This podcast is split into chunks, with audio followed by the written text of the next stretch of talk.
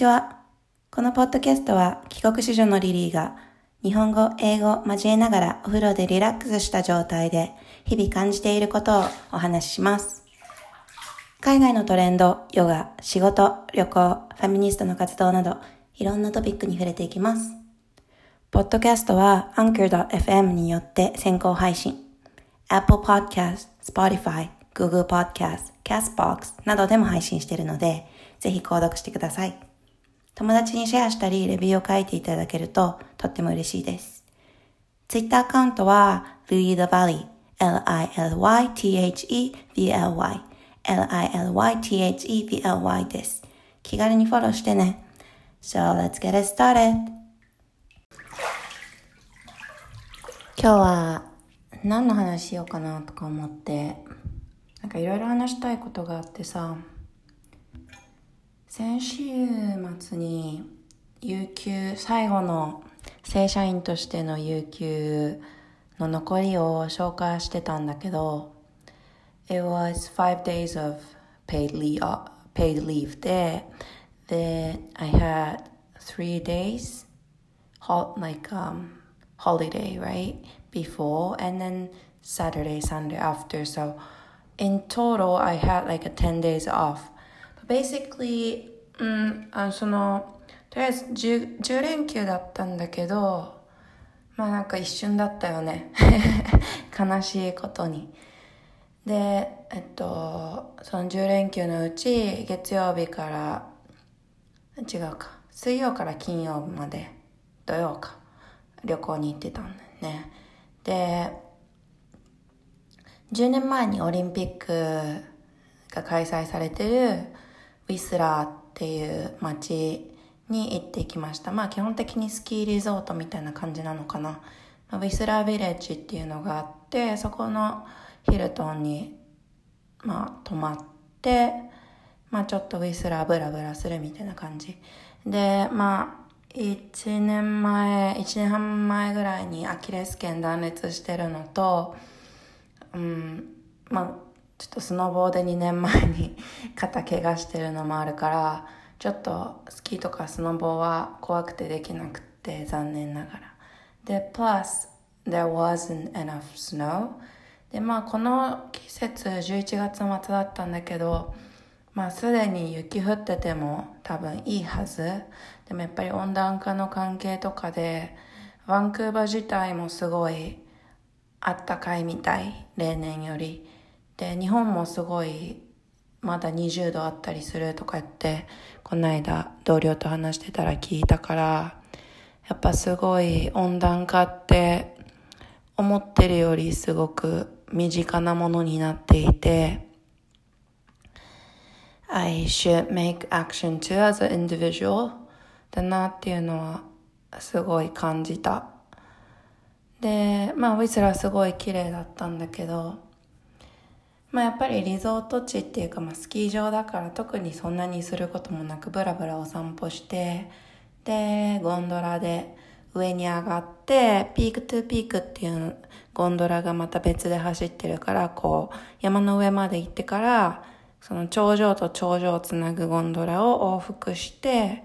で帰また降りてきたみたいな。なんか本来はもうちょっとしたらその A 地点から A 地点、A 地点から B 地点。で、B 地点からピークトゥーピークで別の山に行って、C 地点から D 地点に降りてくるゴンドラが、まあ、オープンされるらしいんだけど、今まだテスト運転中で、うん、なんか、まだ入ってなかったから同じ経路を戻ってくるみたいな感じだったんだけど、寒かったです。なんか全然何も寒寒さ対策みたいなのをしてこなかしていかなかったから I was wearing like cropped denim and I had like a short length socks on me so my ankle was exposed. でもやっぱ足首冷やすだけでも本当に寒くてでデニムもなんかクロップドなんだけどスキニーじゃなくて結構こう空気が入ってくるようなスペースのあるデニムを履いてたからもう足が寒くて寒くてもう耐えられないって感じだったのが 事実うんでもなんかウィスラーすごいいいなって思って、一つ超気に入ったのが、なんか日本の居酒屋さんとかラーメン屋さんがあって、エルプでもすごいレビュー高くって、で、あんま期待してはいかなかったんだけど、超、結構美味しかったわね。日本で食べる居酒屋とかともあんま変わんないんじゃないかみたいな感じで、なんて名前だったっけな原宿原宿って居酒屋だったんだけど、I would totally revisit if I ever go back to Whistler. That's like one of my favorite place now. And they had like a sake margarita. マルガリータマルゲリータあれどっちだっけどっちがピザだっけ ?I got confused. Anyway, まあ、それあって、もうほんとストロベリーとマンゴーミックスして、なんか微妙に味薄かったんだけど、超人気で、もう、このバーテンダーの人ずっとそのこのさ酒マルゲリータを作ってたみたいな感じ。It was quite funny looking at her. Because she was like, she looked like she's working for smoothie shop, you know? Anyway, that was a Whistler story. And it was just plainly, plain, plainly beautiful scenery. So, yeah. みんなもまあなんか機会があったらウィスラーも行ってみるのいいかなとか。ススキースノボ好きな人だったらもう超楽しいと思うもう。本当全然なんか数日で回りきれないらしくってコースが。それぐらい大きい規模のスキーリゾートなのかな。でそのまま一回家に帰って2時間ぐらいかかるんだけどなんか1時間ぐらいで戻ってきた。で家に帰ってきてそのまま弾丸でシアトルに行ってきたのね。パスポートだけあのゲットしてでちょっと服1日分だけパックしてで車の中で Airbnb 予約してでシアトル行ってきたの。で別になんか特に用事があったわけじゃないんだけどまあ We had a day off and wanted to do something. But didn't wanna it, we, we didn't wanna do it like a big vacation なんかそんなにすごいお金セービングしてるわけでもないから今。まあなんかすごいスモールトリップでいいかなみたいなお金使わない感じの旅行でいいやみたいな感じだったから、まあモーテルにするかエアビーにするか迷ったんだけど、私はやっぱりモーテルかエアビーかってなると、値段はもしかしたら、it depends. It could be, motel could be expensive. More expensive than Airbnb sometimes. And sometimes Airbnb is like more expensive. Depends on the city or the season, I guess. But yeah, but this time I decided to do Airbnb. まあ、えっと、Airbnb ってもう私2014年からユーザーでどれぐらいの人が使ったことあるかわかんないんだけど、まあ普通に自分であったり部屋が余ってる人とか、まあ、物件いっぱい持ってる人たちがその物件を貸し出してアプリ上、まあ、ウェブ上でブッキングして借りれるっていうサービスなんだけど、まあ、何がすごいいいかっていうとなんだろうなその土地の暮らし方とかがやっぱりこう感じられるっていうのがすごいいいところででやっぱり家とかが建ってるところ、 regular apar- apartment とかがやっぱり密集してるところにホテルってそんなにないから、unless you want to do like tour, touristic visit, I would recommend you, let's say like a New York City. まあニューヨークシティとかもエアビーか、うん、モーテル、ホテルかどうするってなったら結構迷うよね。I think I will go with Airbnb even in the New York City because New York's hotels quite expensive and not a good quality. なんか例えば有名なヒルトンとかマリオットとか泊まってもそんなに質が良くない。やっぱなんか水の出が悪かったりとか結構するからうん、私的にはなんか Airbnb でいいんじゃないかなって思うんだけど、まあ、なんかそのツアー、ツアリスティックなプレスに行くんだったら、その便利さとかを考えると、街の中心に泊まった方が良かったりするんだけど、まあ私アメリカに、アメリカでエアビするときって基本的に車がある前提で Airbnb にするから結構そのダウンタウンの中心とか街の中心とかに別に宿泊しなくてもよくって。でやっぱりその結局どっか行こうってなったらそういうショッピング行こうとかなるとダウンタウンの方に行ったりするから別になんか泊まるとこはそこでそこじゃなくてもよくってもっとなんだろうそこの土地のヒップな場所だったりとか、今、こう人気だよって言われてるような場所に泊まって、こう若い人たちとかが移住、移住っていうかこう、ムーブインしていく街やっぱ流行りがあるじゃん。最近流行ってる街みたいなところに泊まってみた方が、こう、歩きながら面白いカフェ見つかったりとか、結構個人が運営してるちっちゃいお店とかを見つける機会になるのが結構私は Airbnb でそういう結構ちょっと外れたところに泊まる醍醐味だと思っていてで値段も本当にモーテルとかまあエクスペリアのホテルのディールとかと変わらない時もあって、まあ、値段だけで見ると本当に、うん、ホテルの方がいいんじゃないとかやっぱ安定したクオリティ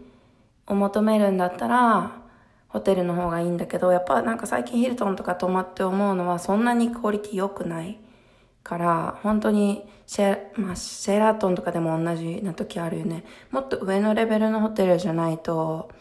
なんか、グッホスピタリティっていうのを感じないし、インタラクションもほとんどない。チェックインでさえもうほとんど人を介さずできたりとか、チェックアウトもキー、をもうなんかボックスにリターンしといてねみたいなところもあるし、今回ウィスラーで泊まった時も、なんかこの辺おすすめな場所あるとか言っても、なんか特に全然ヘルプルじゃなかったりもしたから、なんかそういうこと考えるとやっぱ Airbnb でゲあのホストと実際コミュニケーションしながら、その現地のことを聞いたりとか、その人の暮らしをなんか考えてみるのってすごい面白い経験で、で、今まで私もう16カ所違う家に泊まったのね、いろんな国で。どこで泊まったかな？えっと、サンディエゴから始まって、サンディエゴが多分初めての Airbnb experience。その時はもう Airbnb のこと全然知らなくて、で、ベイエリアの友達が、えっと、予約してくれたところに一緒に join したって感じで、今はなんかその、一緒に泊まる人に、えっと、 invitation を送ったりする機能があるんだけど、その当時はそういうのなかったから、あれだよね。まあ、I don't have it as my history where I stay, but now 今本当にそうやって誰かと一緒に泊まってインビテーションもらったら自分が泊まった場所っていう風にアプリにも残っていくだよね。で、そうね。Airbnb する時の tips 初めて Airbnb する人への tips はまず、えっと、スーパーホストっていうのがあってスーパーホストでフィルタリングすること部屋を探す時。日付を選ん場所行きたい場所を選んでまあ決まってなくてもいいんだけど。で日付を選んで日付選んでないと、まあ、ホテルと一緒で、まあ、値段の変動があるから日付を選んででアベーラボーなえっと家がわーって出てきて、で、まあ、be specific where you want to stay as much as you can. I think マップの機能を使った方がいいと思う。なんかリスト形式で見るよりも、マップでどの辺、この辺にある、えっと、家だけをサーチするみたいなのができるから、えっと、自分が行動できる範囲、車とかでもそうだし、やっぱ不便な場所とかが出てきちゃったりするからリストだと。だから、えっと、マップ形式で、えっと、検索するのがいいかな？それもチップスだね。tips. And then, um, で、スーパーホストをそっからスーパーホストをフィルタリングする。で、スーパーホストにすると何がいいかっていうと、まあ、えっと、スーパーホストって、まあ、何らかの Airbnb が決めた何らかの基準で、えっと、もらえてる称号みたいな感じなのね。で、it could be なんかすごい多くの人を止めてますってだけでもらえるパターンのやつもあるし、まあ、いらん、いろんなクライテリアがあるから、なんかそのすべての Airbnb があなたの希望に沿いますよっていうわけでは全然ない。だって、なんか、it, it really depends on you, right? Like you might want to stay somewhere really, really clean. But host could be very mean. ホストが全然連絡取れない人かもしんない。とか、ホストはすごいいいけど、部屋は結構汚い、汚めの部屋だったりするかもしんない。から、なんか本当にスーパーホストの基準も微妙なんだけど、でもスーパーホストにしてフィルタリングして、その中でさらにユーザーのレビュー、星の数とかで、えっと、選ぶと結構いいかな。だから星の数は高ければ高いほどもちろんいいから、I was trying to get somewhere like 5 or 4.5 and then その値段、自分が払える値段もフィルタリングしちゃうと結構もう絞られるから、ある程度までフィルタリングかけて、早めに予約してるときは、you'll have more option, especially in the States. アメリカは本当にエアビーの数には困らないから結構1日前、私みたいにこうやってウィスラーからシアトルに今日行こうって決めてエアビーブックするときとかでも結構ギリギリでも、えっと何件か見つかったりするし、もちろんホテルもすごいいいディールを出してくるからギリギリだと、ラストミニッツだと。まあ、どっちにするかっていうのは、まあ、自分で決めたらいいと思うんだけど、まあ、スーパーホストでフィルタリングするっていうのは私は絶対いつも turn, I always turn it on. I can turn it off too if I don't have enough option, but it always goes safe doing that. で、あとは、えっと、1回目だと、えっと、 instant booking っていうフィーチャーがあって、即座にブッキングが完了するっていう、えっと、フィルターをオンにする。なんでかっていうと、 instant booking をしないと、For instant booking, you still send your introduction. 私はこういうもので、なんでどこどこを訪れてますみたいな brief な explanation をくっつけてブッキングするんだけど、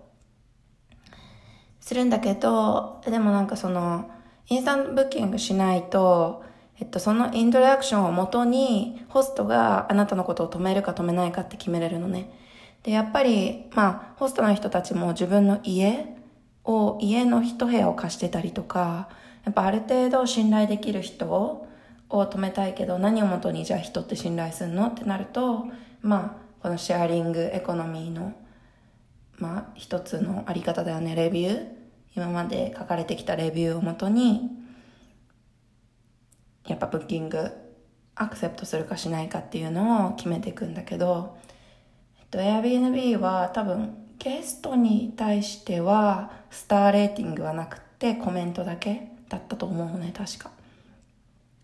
だから、彼女はなんかすごいいい人だったよとか、すごい綺麗にして帰ってくれたよとか、そういうことが、まあ、ホスト側が残してくれていると、えっと、他のホスト、次に受け入れるホストも、アクセプトしやすいんだけど、でもやっぱり、ね、それ何にも、初めてだとやっぱレビューもついてないから、ゆ、お、like、ジャッジの方法、ジャッジって言うと良くないけど、決める方法ってあなたが送ったセルフイントロダクションだけで決めなきゃいけなくなっちゃうから、まあ、ホストにとってはすごい難しい決断だったりするから、まあ、インスタントブッキングでアクセプトしてますよっていう人で何回か経験を重ねて、で、レビュー数を増やすと、インスタントブッキング以外の人も、あの、アクセプトしてもらいやすくなるよね。でも、I always book Airbnb last minute, so I always turn on instant booking, unless there are many options. まあ、これもスーパーホストと一緒だけど、できる限りオンにしておくと、いい物件に出会えるかな。で、初めての人はできるだけ、なんかあの、特に一人で旅行する人とかは、やっぱ寂しい。旅行してると寂しかったりとか、どこ行ったらいいかわかんないとか、まあ、基本的に私は何もプラン立てていかないことが多いから、うん、で、友達をビジットするような旅行をいつもしてる。私にとっては、誰もいない場所への旅行ってすごい心細くって、そういう時にやっぱホストが家にいるような、あの、物件を選んでおくと、なんだろうね、安心する人がいて、話す人がいて、and she'll tell you where to go or he'll tell you what to do, what to be careful. なんかベルリンでは一回、この話前もしたかもだけど、えっと、ホストがニューイーズイブに一緒にパーティーに連れてくれたりとか、そういうすごいいい経験もしたから、ぜひホストに会えるような場所に泊まるのもおすすめかな。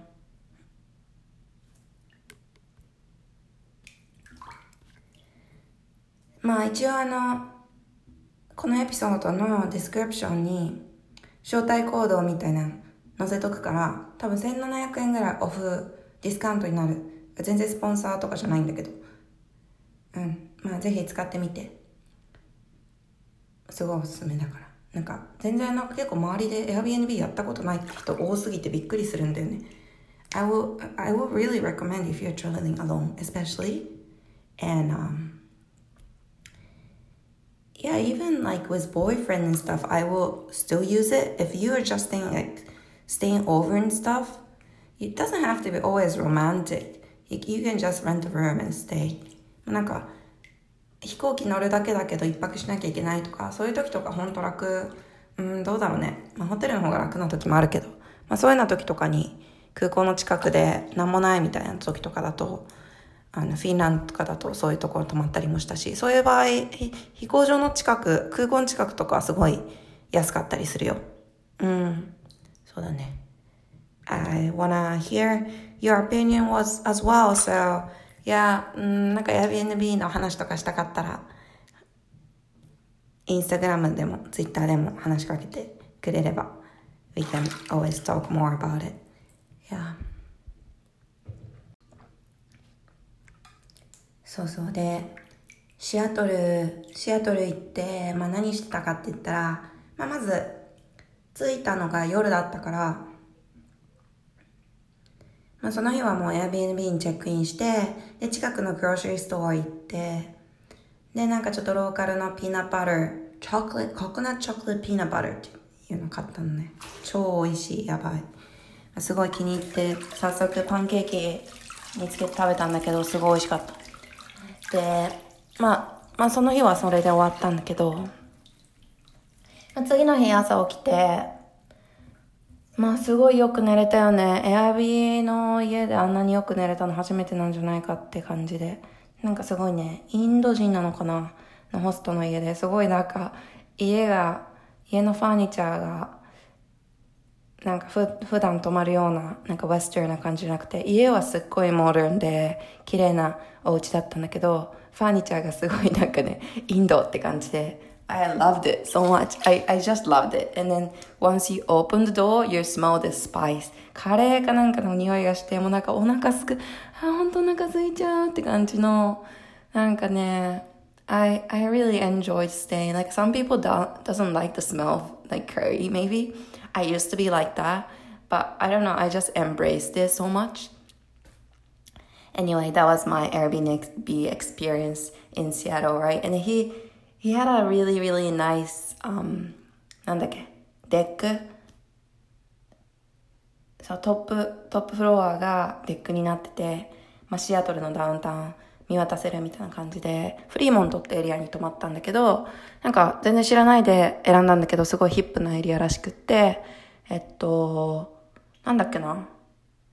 まあ、テック企業、Google のオフィスだったりとか、あとタブローっていうデータアナリティクス系のサービスだっけなとかのオフィスもあったよねストリートを走ってると。でまあ朝起きて、えっと、まず行ったのがボタニカルガーデンの近くにあるカナル水路みたいな感じかな。でその水路のなんかこう高さを変える水の水位を変えるあのロックっていうのかな。があるから、それ見てきた方がいいよって言われて、それ見に行った。で、ちょうどタイミングよくって、こう船が、こう水路に入って、で、水のレベルを合わせて、で、高い水のレベルのところに船が進んでいくっていうのをちょうど見れたし、あとなんか、こうやっぱサステナビリティとかすごいシアトルとか気をつけてるから、そのサーモンがどっかから降りてきて、ワシントンから降りてきて、で、こう、川を登っていくために、やっぱ、上手に鮭、鮭さんがこう上に行けるような水路が作られてるらしくって、下に。でそれのなんかこう、説明みたいなのがあったから、それも見て、なんかすごい楽しかったんだよね。なんか simply I enjoy. で、その後ダウンタウン、あ、えっと、ダウンタウンじゃない、ユニバーシティタウンかななんか、そこのモールに入ってるディンタイフンで、ヤムチャ、ディンタイフンで、あの、 dim sum して、で、そっから、ああの、ダウンタウン、シアトルに行ったんだけど、まあダウンタウンシアトルに行った目的は、アマゾンの、えっと、 headquarter tour っていうのがあって、それをやりに行ったのね。で、本当はなんか人にツアーしてもらいたかったんだけど、なんかちょうど今クローズしてて、で、でもなんかすごいのが、えっと、オーディオブックってあるじゃん。アマゾンオーディオブック。まあその本を、えっと、誰かが読んでくれてるやつ。でそのオーディオブックの、えっと、オーディオブックをダウンロードすると、アマゾンのヘッドクォーターのツアーをしてくれるっていうオーディオブックがあって、で、それをダウンロード、携帯に落として、で、エアポートつけて、で、車止めて、まあ2時間ぐらいのツアーって言ってたから回ったのね。で、まず、パーキングしたところがたまたまアマゾンのビルディングの下のパーキングで、で、そこがちょうど本当に first place we start the tour だとね。で、Day One っていう建物の名前なんだけど、なんか Amazon のなんかその、いつも毎日 Day One だと思って仕事をしようみたいな、一日を始めようみたいなところからそういう名前が建物に付けられてるっていうのをやってた。で、まあそこからこういろいろ行くんだけど、Sphere っていうえっと、新しい、なんか、イノベーションオフィスみたいなのが隣に、電話の隣に立っていて、ですごい、なんだろうな、ヘクス、な、何角形なんだろう？よくわかんないけど、球体の、こう、ドーム状、三つドーム状になった、連なったものが、えっと、その電話の建物の隣に立っていて、そこはなんか本当にこうボタニクスとかがたくさんあって、植物がたくさんあって、こうアマゾンの社員がそこに、まあ、仕事中に来て、こう、クリエイティビティを、こう、活性化させるために建てられた建物。で、その中にも入って、こう、アマゾンが普段どういうことをやってるかみたいな。で、そのシアトルの街とどういうふうに共存しているかみたいなのを、えっと、ちょっと説明している展示場スペースみたいなのもスフィアの中にあったかな。で、 Day One の下には、えっと、アマゾン GO のストアもあって、で、Amazon Go のストアも行ってきたんだけど、で、えっと、まずアプリをダウンロードしなきゃいけなくって、Amazon Go で。で、Amazon Go で、えっと、ログインしました。で、私は US の Amazon のアカウントを持ってたから、I don't know if it's gonna work with Japanese Amazon account, but I tried with、uh, American US Amazon account. ダウンロードしてから、えっと、チュートリアルが何枚かあって、で、QR コード、名前かなんか入力したのかな？もうされてたのかな？すると、えっと、QR コードが出てきて、で、お店に入るときに、それを、こう、改札通るみたいな感じで、QR コードを、えっと、かざしてお店に入ります。で、まあ別に何も食べたいものとかなかったから、I just grab energy bar I wanted to try ルナバーっていうエナジーバーだけを手に取って、で、うろうろちょっとお店見て回って、まあそうだね、コンビニみたいな感じだった。すごいサイズ感的には日本のコンビニぐらいの感じで、お菓子セクション、なんかちょっと軽いデリー、サラダとか、サンドイッチとか売ってるとこ、ヨーグルト、で、あとなんかチョコレートクッキーとかがあって、で、なんかもうちょっとお惣菜、なんかなんだろう、ボックスに入ってて、袋開けたら、袋開けて炒めたら終わりみたいな、こういうなんだ、クッキングもうなんかプリクックドミールみたいなのが、えっと、置かれてるセクションと、で、あとは、お酒。で、ここはなんか人が立ってて、You have to show ID to get into the alcohol section. で、あとはなんだろうね、なんかちょっとミートとか、お肉がちょっとだけ売ってて、だから本当に、そのグローシャリーストアって感じではないよね。スーパーマーケットってレベルよりも、うん、ちょっと大きめの、なんかあるよね、セブンイレブンのスーパー版みたいな、す、ちょっと食材売ってますよみたいな、ローソンか。ローソンのなんか食材売ってますよぐらいの多分感じ。で、えっと、で、なんか、その、エナジーバーグラブ手に取ってから、すぐ、すぐアプリに反応さするのかなと思ったけど、何も出てこなくて、なんかカートに何が入ってますよみたいなのは私は見れなかった。で、なんかもう万引きしてるみたいな感じで、そのまま手に持って、まあ、I don't, I don't use any bags. So try not to use plastic bag. だから、まあ、そのまま手に持ったまま、また、あの、改札を出てったんだけど、別に、えっと、もう QR コードはかざさなくてよかった。出るときはもう普通に出ていっただけ。で、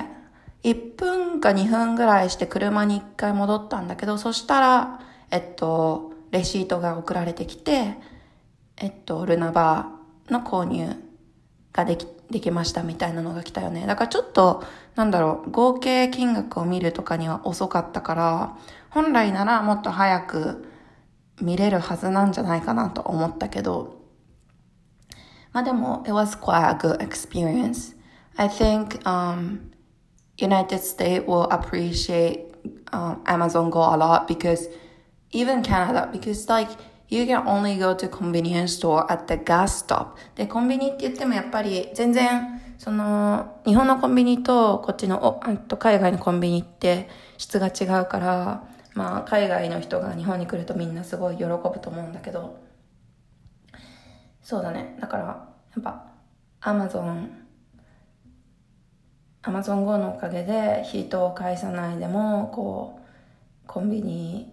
で買い物できるようになるとすごい便利になるんじゃないかな。って思いました。なんかデバイスが天井にデバイスがいっぱいついてて、まあ、そこからなんかこうセンサーで誰が何を買ってるかみたいなのをずっと見てるんだろうね。うん。なんかもうちょっとこうこっそり撮ってみてバレるかバレないかみたいなのをテストしてみてもよかったかも But I didn't wanna get caught so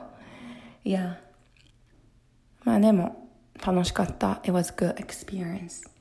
であとは、やっぱその、ジョージタウンっていう、南の方、ダウンタウンの南の方がもうアマゾンのオフィスがすごい立ってできてるエリアなんだけど、今もどんどんどんどん建ててて、で、ツアー自体もそのオフィスビルの中をツアーできるんじゃなくって、そのダウンタウンを歩きながらいろんなビル、アマゾンの入っているビルを見ていくみたいな感じなんだけど、だから、it, it is a lot of working, walking on the street, 散歩みたいな感じだよね。で、まあ、ちょっとオーディオツアーの質もちょっと improve できるんじゃないかなと思うんだけど、どこに次行ったらいいかって言ってくんないから、なんかオーディオが始まってから、oh, we have to go to this street みたいな感じになって、結構時間のロスがあったんだけど、そうそう。まあ、まあそんな感じで、まあ、いろんなオフィスの入り口に行けるのね。で、アマゾンにはなんかバナリスタっていうのがいて、アマゾンはなんかバナナスタンドって、コーヒースタンドじゃなくてバナナスタンドをを用意してるのね。で、アマゾンの社員だけじゃなくて、そのシアトルに住んでる人たち、も観光客もみんなアマゾンに訪れる人たちが毎日バナナを持ってっていいよっていうバナナスタンドがあって、で、you can take as much as you want. 何個バナナ取ってってもいいの。で、なんかみんなもうなんか3個とか4個とか胸に抱えてみんな帰ってくるんだけど、まあそういうコミュニティへの還元みたいなのもすごいやってるみたいだね。で、建物建物一つ一つのビルに名前がついていて、で、まあその名前はなんかその Amazon のプロジェクトのコードネームだったりするみたい。で、なんだっけな、Kindle、私が大好きな Kindle だけど、まあ、Kindle のその開発時のコードネームがついてる建物とかもあって、フィオナって言うんだけど、番地500番の。で、それ、そこには Kindle、初期の Kindle から全部並べられていて、で、なんか、ここで Kindle あこうやって Kindle 作られてったんだなみたいなのをなんか しみじみと見たりとか。1個目の Kindle2007 年かな。うん。あとやっぱ、イントレスティングだったのは、オールジェンダーのレストルーム。え、っと、前、WWDC 行った時に、えっと、アテンドしたコンファレンス、アルトコンフっていうコンフが WWDC の時に隣の建物でやってて、コンベンションセンターの隣でやってて、そこのコンベンションセンターでも、えっと、オールジェンダーのトイレがあったりとか、あとバンクーバーの図書館もオールジェンダーバスルームが用意されてたりして、まあ、オージェンダーバスルームレストルームって何かっていうと、まあ、その、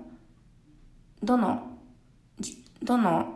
性性別の人でも使っていいトイレっていう感じ。で、バンクーバーのライブラリーの、えっと、オールジェンダーバスルームは、なんか、うん、一応二つドアがあって男性女性って書いてあるんだけど、どっちでもいいよみたいな。で、このアマゾンにあったアマゾンのスフィアにあったんだけど、ジェンダーバスルームはなんか手洗い場だけが、えっと、共有になっていて、腰1個ずつが個室になっていたかな。うん。まあでも、アマゾン本当に、まあ、すごい建物建ててて、何個くらいあるんだ ?1、2、3、4、5、6、7、8、9、10、11、12、13、14、15、16、17、18、19、20、21、22、24、25、26、27、28、29、30、33、23、34、35多分3 30個以上建物が建っててで本当にもうえっと海に近い方もうすごい南の方の建物しか見てないんだけどまあいっぱい本当いっぱいあるんだよねで最近ニュースにもなってるのが、まあ、アマゾンの土地再開発の話。今、アマゾンがヘッドクォーターの2つ目をニューヨークシティに作ろうとしていて、で、やっぱり、ニューヨークシティってそもそもすごいその、ジェントリフィケーション、再開発に関してすごい問題が昔からあって、えー、で、それがすごい根強い場所だから、まあやっぱりそうやって都市が開発されて綺麗になる、まあ一緒に行った人も言ってたんだけど、まあ、そのシアトルの南の方もアマゾンが来る前はすごい治安があまり良くなかったっていうか綺麗じゃなかったエリアだったけど今はすごい綺麗で私は比べられないんだけど本当にすごい綺麗だったから綺麗な街ででそうやって新しい人が入ってきて経済が活性されてっていいように思うんだけどやっぱりそこに住んでいた人たちの、えっと、暮らしが奪われてでその人たちはさらにえっと、新しい生活を立て直さなきゃいけない。で、それが結構非人道的に行われてきてたのがニューヨーク。で、シアトルの例はあんまり把握してないんだけど、でもやっぱりその再開発ってそういうものが伴ってきて、で、まあもちろんアマゾンもそうやってコミュニティに還元、ペイバックするようなシステムもやってるし、で、ホームレスシェルターとかも運用してるのね。で、まあそうやって表面的なのか、本当にコミュニティのことをケアしてやっているのかわかんないけれども、やっぱり再開発に伴うリスクとか、で、やっぱりそうやってアマゾンがじゃあ急にこの街からいなくなった時ってどうなるんだっけみたいなこととかも考えながら結構こうツアーをしてたんだけど、うん。まあ私が前働、今働いてる会社もやっぱりそうやって開発が進んでいる街ですごい、あの、注目されているけれども、やっぱりそうやって華やかな裏にはいろんなストーリー、バックストーリーがあるから、なんかそういうところも含めて、なんかシアトルに来る機会があったら、ぜひ Amazon のヘッドクォータートーやってみてほしい。すごい、シアトル2回目なんだけど、以前はなんかパイクマーケットプレイスとかすごいツアーリストが行くようなシア、あの、スターバックスの1号店に行っただけとかだったから、あ今回は本当に、なんだろうな、すごいまたシアトルが好きになって、今月末、こあとニューイヤーもちょっとシアトルにいる友達がいるから、そこに遊びに行けたらなって思ってるから、またもっとシアトルの話今後もしていくかもしれないんだけど、I actually really liked it. うん。そうだね。で、帰りにボバティーを買って帰ったんだけど、バブルティー、タピオカティーか。うん。で、一つすごい makes me happy was ストローが禁止されてた、プラスチックのストローが禁止されていて、で、やっぱボバ、タピオカドリンク好きにしては、やっぱストローの、えっと、消費量を減らそうとしていながらも、やっぱタピオカティーを飲まずにはいられない私みたいなのがやっぱジレンマだったんだけど、やっぱりそうやって、えっと、提供する側が、ちゃんとこう、分解されるストローを使ってくれてたのね。ストロー禁止っていうか、まあ、プラスチックストロー、分解されないストローの禁止をしていて、街が。で、やっぱりそういう法律としてそういうアクションを取ってくれたりとか、お店側がその法律に対して、えっと、サステナブルなやり方をしてくれるだけで、やっぱり消費者ってすごい助かるよね。なんか、you'll have more selection to choose and you don't have to limit yourself from eating something. で、やっぱり最近食べ物に関してもすごい問題になってて、さっき温暖化の話したけど、やっぱあの、動物をコンスームする、食べることで、やっぱり一番温暖化に貢献しちゃってるっていう事実があるから、やっぱそういうところも減らしたいって思って、じゃあ何食べよう？で、でも結局、昨日読んだアーティクルとかだと、アボカドはなんかこうメキシコのブラックダイヤモンドだから、レストランはアボカドを使うのやめた方がいいみたいな記事があったりとか、So like what do we actually, what can we actually eat? なんだろうね、例えばこう、パームオイルを使わないでココナッツオイルにしましょうって言った言ったとしてもじゃあココナッツオイルを世界の人が全員使い出したらじゃあココナッツの消費が増えて食べれなくなっちゃうよねとか結局そのバランスみたいなのがすごい難しくってで最近やっぱりそのアグリカルチャーに対してサステイナブルなものを作っていくっていうのがすごい大事なんだな農業ってすごい大事だなって気づかされてるところだよね。うん。でなんか最近 UN も UN エンバイメントのリポートでもなんかすごい多くの国がプラスチックを、えっと、減らしてるっていうのをいう記事があってリポートがあってで192個のあの国にサーベイしてで127個の国がえっと66%だね。122の127カ国。66%の国がまあプラスチックの袋をレギュレートする何らかのポリシーをやっているって言っていて。でまあでもやっぱり日本とかも何らかのポリシーをやってるけどやっぱりプラスチックをまあ、バンするってところまで行ってなかったりとかプラスチックバッグをバンするってところに行ってなかったりとかコンビニはやっぱりまだまだこの袋入れますかってすごい聞かれるしお金も取られないしみたいな。まあ、そういうところとかもなんかもうちょっと早く改善していかないと本当にやばいんじゃないのかなっていうのは思ってる。で昨日もなんかバンクーバーのちょっとイベントに行ってたんだけどえっと街、まあ、ガスタウンの近くにすごいホームレスがいっぱいいるストリートがいて、